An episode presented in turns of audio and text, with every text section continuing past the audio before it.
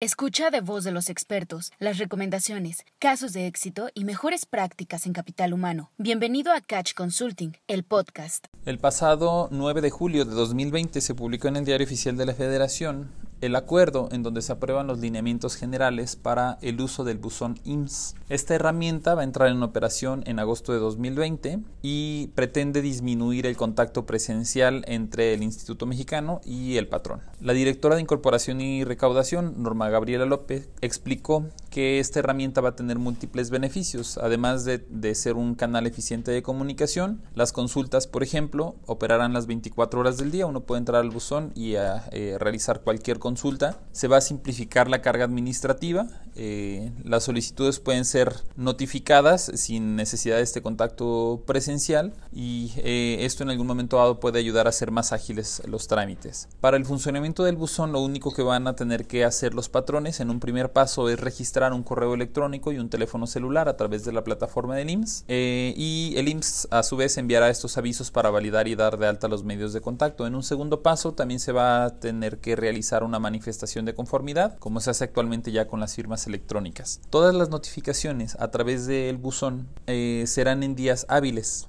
entre 9 y media y 18 horas, entre 9.30 de la mañana y 6 de la tarde. Todas las notificaciones que uno pueda llegar a recibir va a ser en este horario y el patrón va a tener 3 días para abrir su buzón y revisar los documentos digitales. Para estos efectos, en caso de que el patrón no abra un correo en los siguientes 3 días, se entenderá que la notificación electrónica fue realizada a partir del cuarto día hábil. ¿Qué quiere decir? Si yo entro y me tardo más de tres días en ver un documento, a partir del cuarto día ya está considerado como si fuera una notificación oficial. Ah, hay que mencionar también que no necesariamente el buzón eh, eh, electrónico impide que vayan a haber algunos otros actos en donde sí tengan que hacerse vía tradicional de manera presencial, pero eventualmente el buzón lo que va a hacer es sustituir estas notificaciones presenciales para hacerlas solamente a través de este mecanismo. Gracias por escucharnos. No te pierdas el próximo episodio de Catch Consulting, el podcast.